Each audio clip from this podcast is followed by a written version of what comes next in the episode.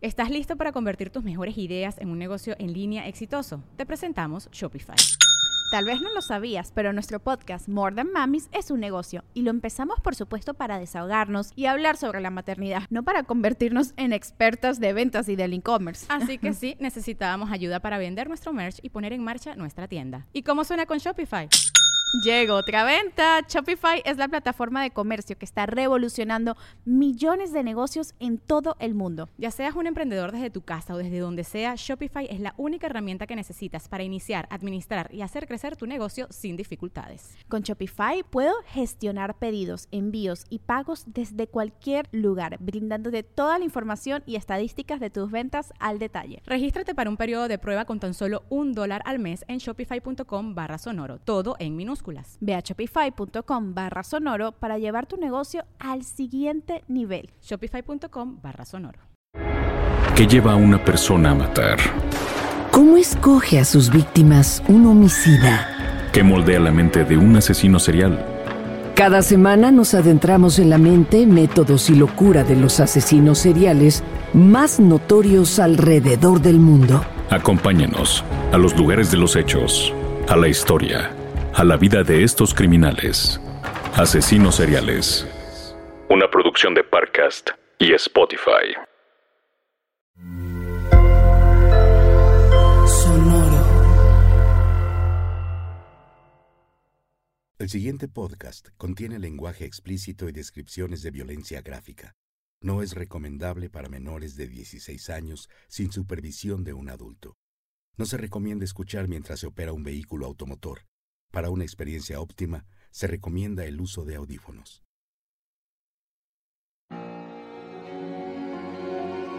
Escondidas, entre la oscuridad del tiempo, existen historias que nadie se atreve a relatar.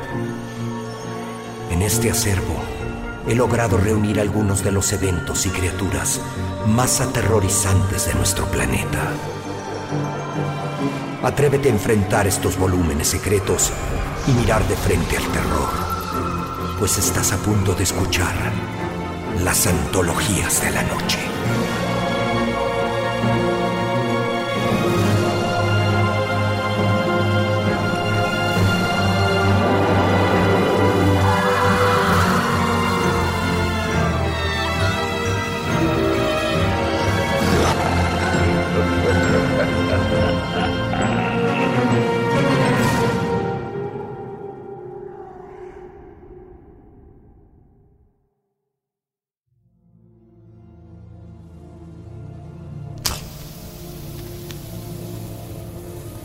Mi niña blanca, mi flaquita hermosa. Te traje estas rosas y un buen tequila.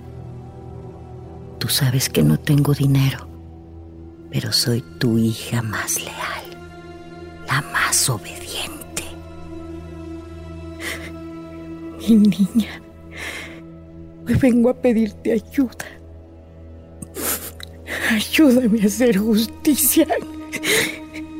Me quitaron a mi niña, a mi José. A la mala me la quitaron. Cuando llegué estaba abierta con el pecho destrozado.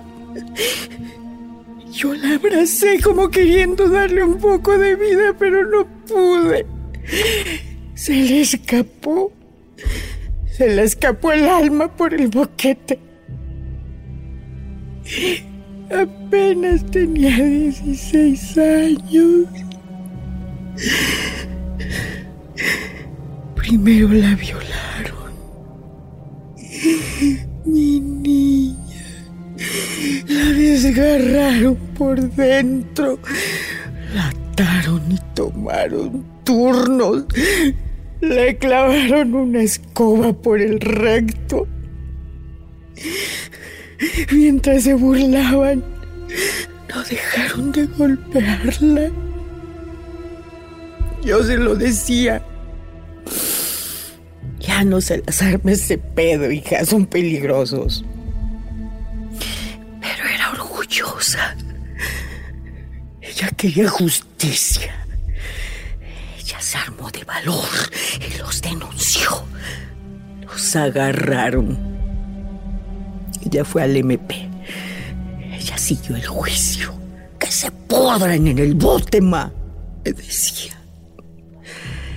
Pero unos malditos abogados los dejaron libres.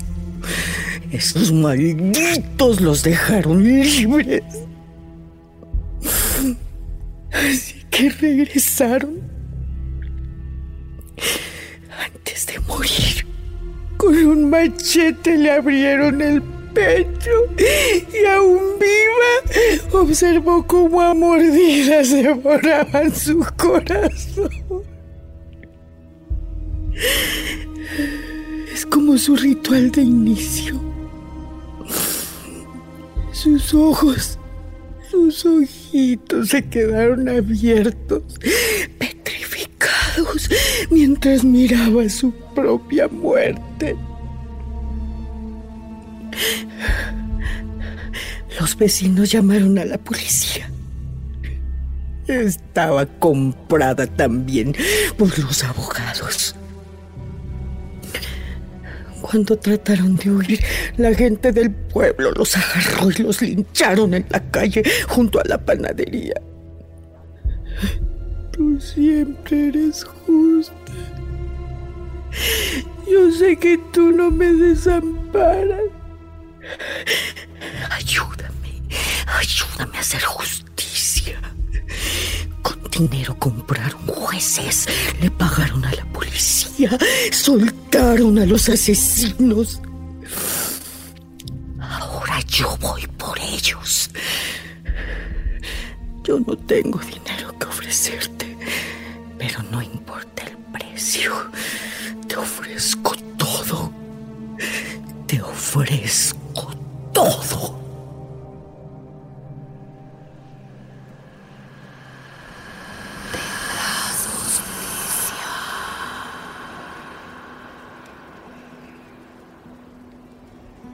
Es eso? ¿Un ratón? ¿Para mí? Te agradezco el gesto. Pero ya no está fresco. No me gustan los cadáveres putrefactos. Me traen malos recuerdos. Si tan solo estuviera fresco. La sangre todavía caliente, brotando de las heridas. Mmm. Es un aroma singular y extrañamente placentero. Ma, tú tampoco te lo comerías así, ¿verdad? La comida es más sabrosa cuando está fresca. ¿Recién muerta? ¿No es verdad, Joel Mitzley? Lo que me recuerda una historia. Aquí está. La crónica sobre Salinas, Ibarra y López. El bufete de abogados. Una historia exquisita. Nuestra crónica comienza en Guadalajara, muy cerca de Chapalita, dentro de un moderno y poco visitado bufete de abogados en el número 685 de la calle Cuautitlán, donde tres socios, Ricardo, Epigmenio y Andrés, brindaban por su reciente éxito. ¡Salud, hermano! ¡Salud! ¡Sí, salud! Madre mía, ¿qué vamos a hacer con tanto efectivo? eh? Pues no podemos depositarlo en el banco. De inmediato nos caería Hacienda por discrepancia fiscal. Es demasiado dinero, Andrés. Todos sospecharán del origen. Sigamos operando en efectivo, es más seguro. Además, ¿quién puede ser tan pendejo como para meterse con nosotros? Tenemos protección del cártel y controlamos a la fiscalía. Lo sé, Ricardo. Pero es que nunca habíamos tenido tanto efectivo junto. Por lo menos lo hubieran traído en maletas, no en bolsas de basura. Epi, ¿quieres larvar más de pedo? Hemos sacado del bote al tabo, a la carnicera, a medio cártel de Jalisco. Tenemos a las autoridades de nuestro lado y pagamos fortunas por protección política. ¿Te preocupa mover grandes cantidades de dinero? No mames, ya nos la sabemos. Pues brindemos, porque nos la pelan.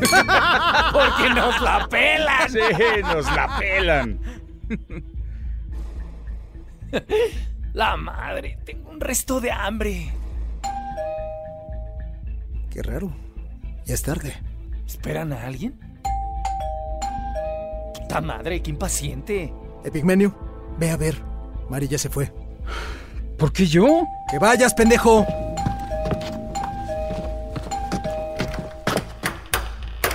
Hola, hola, buenas noches. ¿Aquí es el bufete Salinas Ibarra y López? Sí. ¿Quién es usted? Soy Citlalia Panco. Lo siento mucho, pero no atendemos clientes externos. Que tenga buenas noches. Espere, espere. Vengo desde Ixtlahuacan. No vengo a pedirles nada. Les traigo este sobre. ¿Quién lo envía? Me pagaron para que se los trajera. Me dijeron que ustedes sabrían quién lo enviaba y que era urgente. Mm, ya veo. Pues gracias. Buenas noches. Buenas noches. Buenas noches. ¿Quiere propina? ¿Que no le pagaron por traerlo? Ya váyase antes de que le cierre la puerta en la cara. Miserable. ¿Quién era? No sé, me entregó esto. ¿Qué dice? Ricardo, Andrés y Epigmenio. Muchas gracias por sus servicios. Los espero esta noche a las 11 para festejar juntos en la bodega del predio de la Duraznera. Hemos preparado un festejo para ustedes. No falten. NOC. N-O-C. NOC. Es él, cabrón. El líder. Pendejo. Nos está invitando él. ¡Ya chingamos, socios! ¿Será verdad? Qué raro. No mandó a García como siempre. ¿Te atreves a faltar? ¿O tú? Yo no. Y falta poco para las 11. Pues ya vámonos. Me cago de hambre. Órale, vámonos.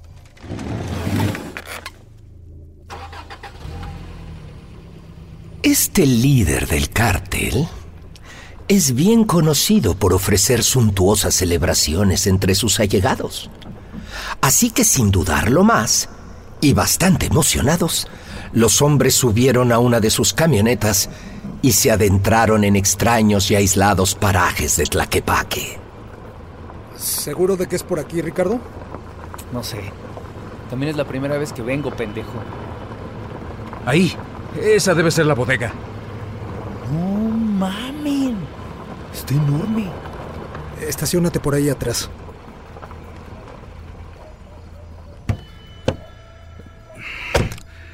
No veo más carros. Pues no hay que llamar la atención. La puerta está abierta. Hay luz. Seguro ya están adentro. Buenas noches. No mamen. Frente a los abogados, en una lúgubre y poco iluminada bodega, se extendían tres mesas de unos 10 metros de largo. Cada mesa con el nombre de su anfitrión. Epigmenio en una, Andrés en otra y Ricardo en la tercera. Cada mesa repleta de la más ostentosa y exquisita comida que los hombres pudieran imaginar. Barbacoa, carnitas, mezcales, vino, pasteles, nieves y buñuelos en suntuosas cantidades, pintando la mesa de centellantes colores y sabores que daban una sensación de abundancia. La comida, aún humeante por el calor de la cocina, inundaba la mesa con un velo de vapor que esparcía los aromas por el ambiente. Las carnes humeantes, las carnitas doradas y jugosas, todo tipo de salsas y tortillas recién hechas. En cada mesa había una gran dotación de estupefacientes. Cocaína, marihuana, tachas, heroína y casi cualquier droga que los abogados pudieran imaginar. Las mesas brillaban con un atractivo difícil de ignorar. Un festín como para morirse. Válgame Dios. No mamar. Pues yo no sé ustedes, pero yo traigo una puta hambre. Miren, hay una nota en la mesa. Estimado Ricardo, Andrés y Epigmenio, un gran bufete para un gran bufete. Este festín es de ustedes. Solo quiero que ustedes finalmente tengan lo que se merecen. LSM. ¿LSM? Ah, ya, ya, ya, ya, ya. No se diga más. Espera, ¿por qué no están aquí? ¿No les parece raro? Ya chale, cabrón, bájale esa paranoia. Seguro vienen en camino. Oh, de haber sabido nos traíamos a unas colas. No creo que tenga nada de malo si por mientras me echo un taquito de carnitas, ¿no? Sí, todo se ve delicioso. Con su permiso.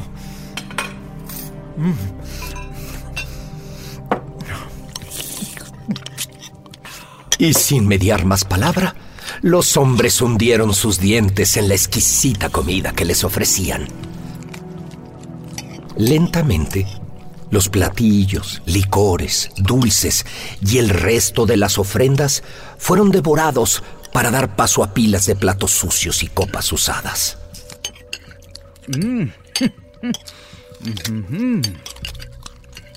Esto está increíble. Mm. Ya cállate, come, cabrón. Al poco tiempo, los abogados, exhaustos de tanto comer, se desparramaron en sus sillas, con el estómago lleno y con la cabeza aturdida y nublada por el alcohol y las drogas. Ya le dio el mal del cabal de Andrés. Es como el mal del puerco, pero a lo salvaje. El puto se acabó los camarones él solo. El que comió, comió. Pues todo muy perro, pero ¿dónde están todos? No sé, ya casi no queda nada. Deja a Checo si viene alguien. Voy afuera. ¿Qué pido? Está cerrada. ¿Cómo? No puedo abrir. Está cerrada. A ver, a ver, a ver, déjame a mí. ¿Qué verga?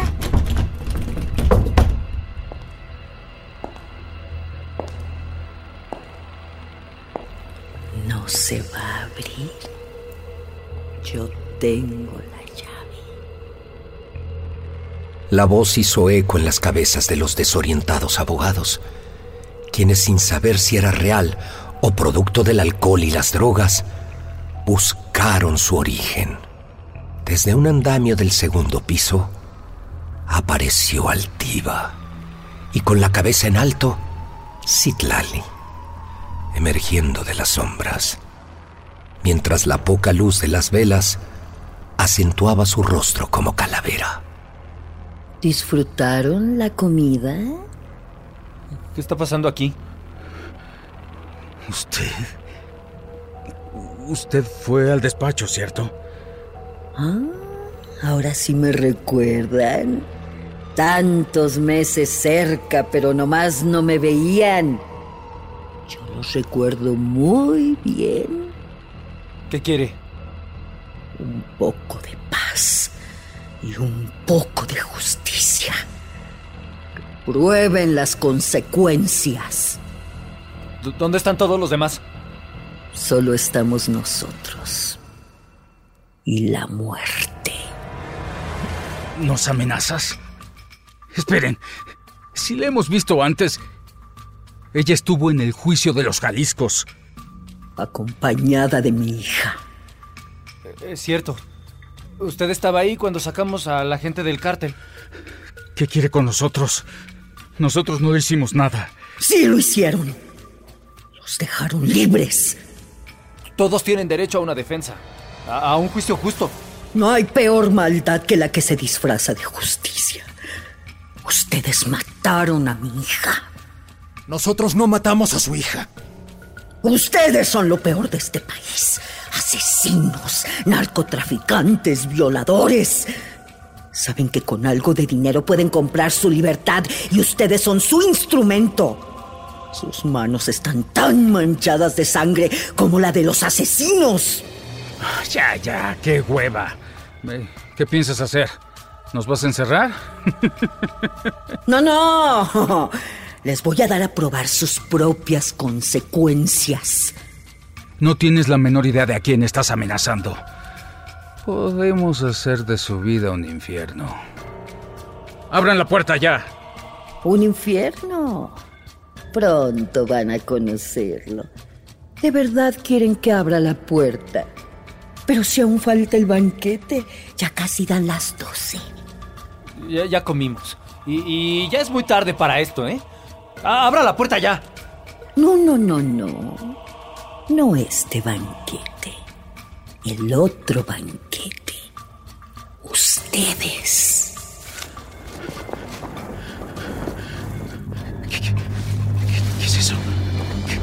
Es eso? ¿Qué es eso? ¿Qué es eso? Los tres abogados buscaron el origen de tan peculiar sonido. Afuera, en la terracería junto a la bodega, algo siniestro estaba pasando. ¿Qué pasa? ¿Qué sucede? Epigmenio se acercó al umbral para ver una imagen que creía solo existían en sus pesadillas. La tierra fuera de la bodega comenzó a arquearse hacia arriba como un globo a punto de estallar. Y a los pocos segundos, una mano putrefacta fue emergiendo de entre las entrañas de la tierra. No, no, no, no. ¿Qué pedo pasa? Poco a poco, un cadáver comenzó a levantarse de entre la tierra, desafiando a la muerte y a la putrefacción. Se tambaleaba de un lado a otro, mientras que pequeños pedazos de carne necrótica se desprendían de su cuerpo al salir de la fosa. El cadáver tenía el rostro incompleto, con la mitad de la cara aún con gusanos alimentándose de sus ojos y sus mejillas. Las tripas le colgaban fuera del vientre, dejando un rastro de heces y jugos viscosos a su paso. Y las piernas eran obscuras astillas negras, podridas en su totalidad. El cadáver comenzó a olfatear el aire, fijando su rostro en dirección de los abogados. Tambaleándose y con dificultad, alzó los brazos y se dirigió hacia la bodega. ¿Qué truco es este? Es tan solo el primero. ¿El primero? Debe de tener mucha hambre. Estamos en la duraznera. La fosa común.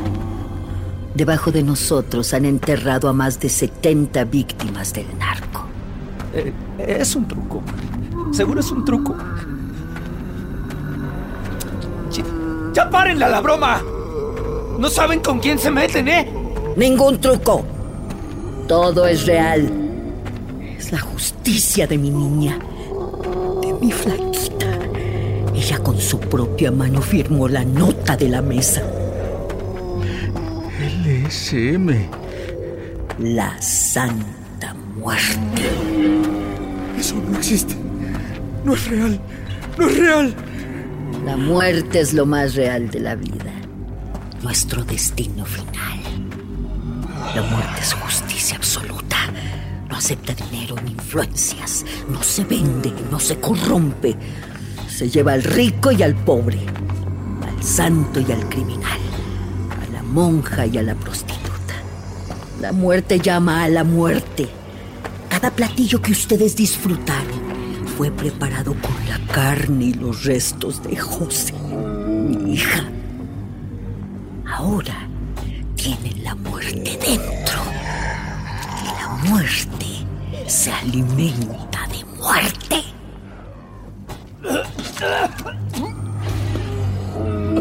¡Usted está loca! Esto no se va a quedar así. ¡Ténganos! Nadie, nadie detiene a la muerte. Y además, Pagué un precio muy alto por mi justicia. Lo que sea, yo te pago el doble. ¡Deténganlos ya! Mi alma.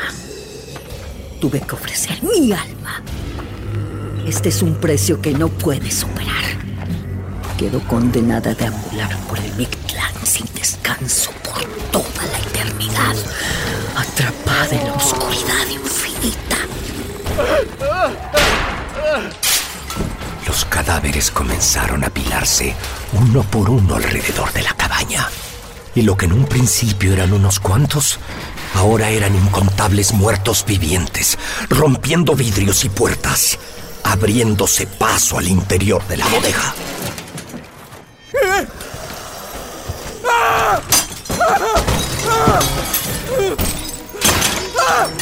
¡Están entrando!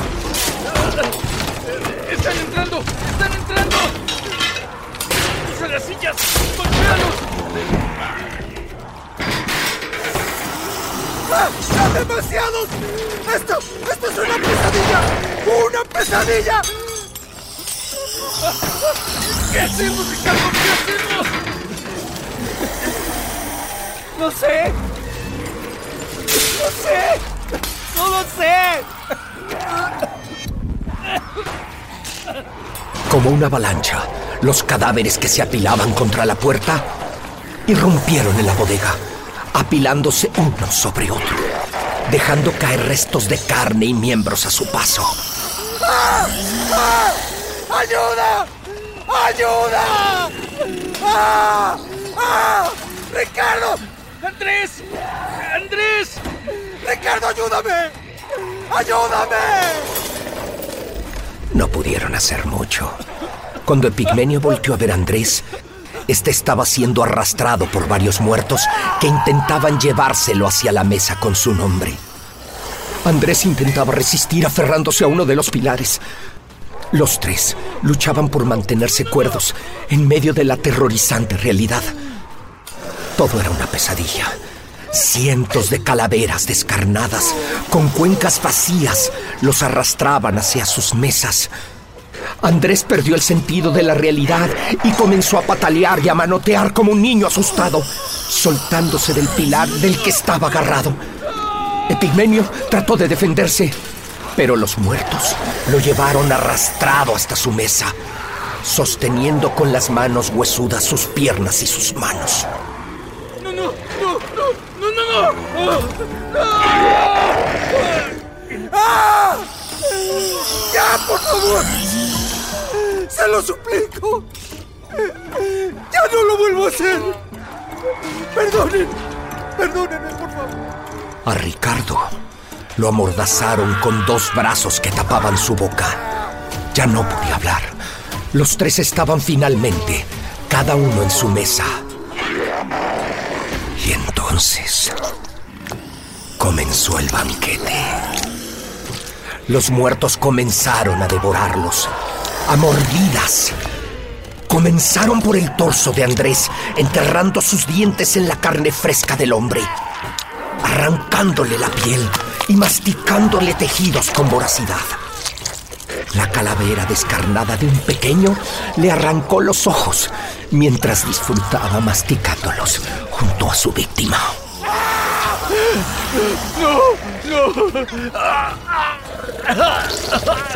La mitad del cuerpo de Andrés comenzó a ser destazada por los cadáveres, trozo por trozo, con la ferocidad y rapidez de un animal hambriento.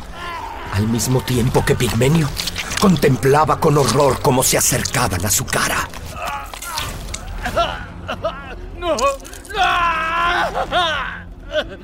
Ricardo logró zafarse de sus verdugos resbalándose de la mesa. Pero al tratar de correr, se dio cuenta que la mitad de su cuerpo ya había sido devorado por los muertos. Trató de huir, arrastrándose por el piso, dejando un rastro de vísceras. Pero no pudo avanzar mucho. Los cadáveres lo levantaron y lo volvieron a colocar en su mesa para continuar el festín. ¡Dios mío! ¡Dios mío!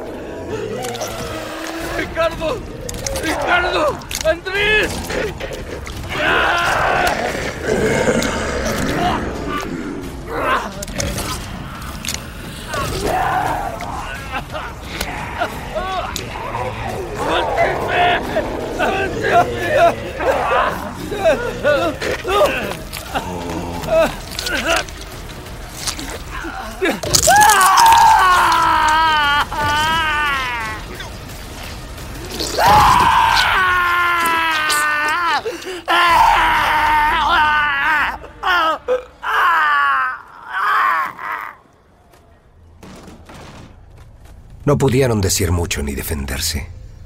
En poco tiempo, los muertos habían devorado hasta el último pedazo de los abogados. Buscaban con frenesí salvaje cualquier resto. Lamían la sangre de las mesas. Se miraban los unos a los otros, buscando más alimento. De pronto, el silencio llenó el cuarto. Y entonces, Citlali caminó hasta el centro de aquella inmensa bodega. Todos los muertos la observaban. Todos esperando algo. Ahora es mi turno. Y tomando un bote con gasolina, se lo roció encima, mirando a los muertos que la contemplaban. No me arrepiento del precio. Aquí estoy, dispuesta para comenzar mi castigo. Y de entre las sombras apareció brillando la Santa Muerte. Sus ropajes negros fulguraban mientras con su pálida y huesuda mano sostenía su guadaña. Llévame tú, flaquita. Me voy agradecida. La muerte hizo justicia.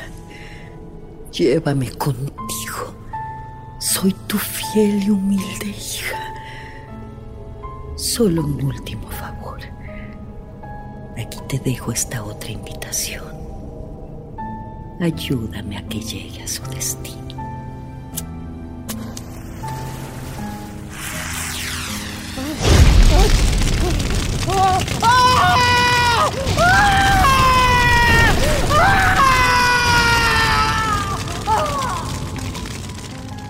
La Santa Muerte tomó de la mano a la mujer en llamas y lentamente, con cuidado, la encaminó hacia las sombras con ella.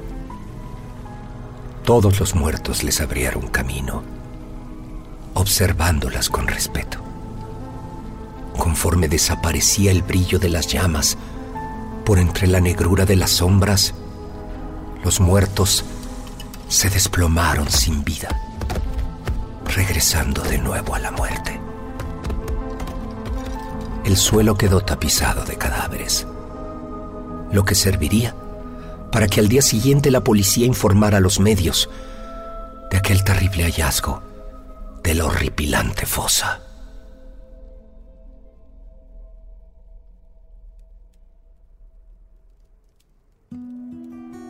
Mucho se dijo acerca de lo que pasó esa noche y nunca más se volvió a escuchar sobre aquellos pobres desgraciados. Salinas, Ibarra y López. El lugar está resguardado por las autoridades y las leyendas ahora contribuyen a aumentar el miedo hacia el líder del cartel. Lo cierto es que cuando la muerte hace un festín, comen hasta los muertos.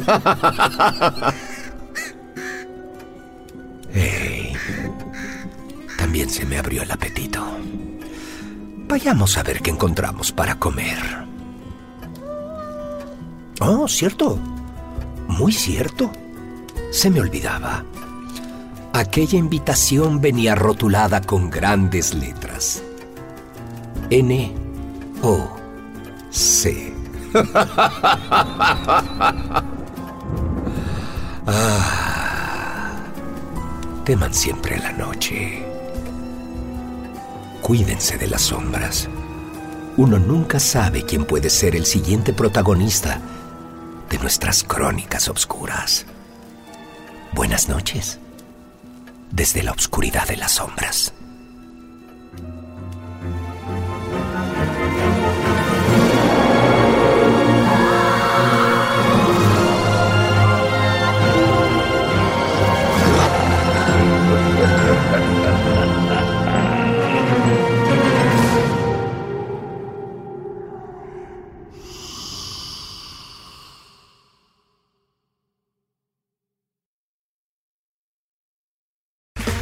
Okay, round two. Name something that's not boring.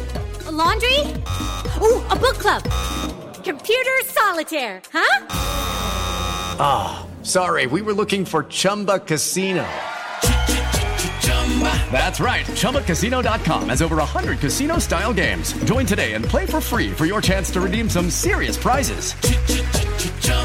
ChumbaCasino.com. No purchase necessary. Full prohibited by law. 18 plus terms and conditions apply. See website for details. ¿Qué lleva a una persona a matar? ¿Cómo escoge a sus víctimas un homicida? ¿Qué moldea la mente de un asesino serial?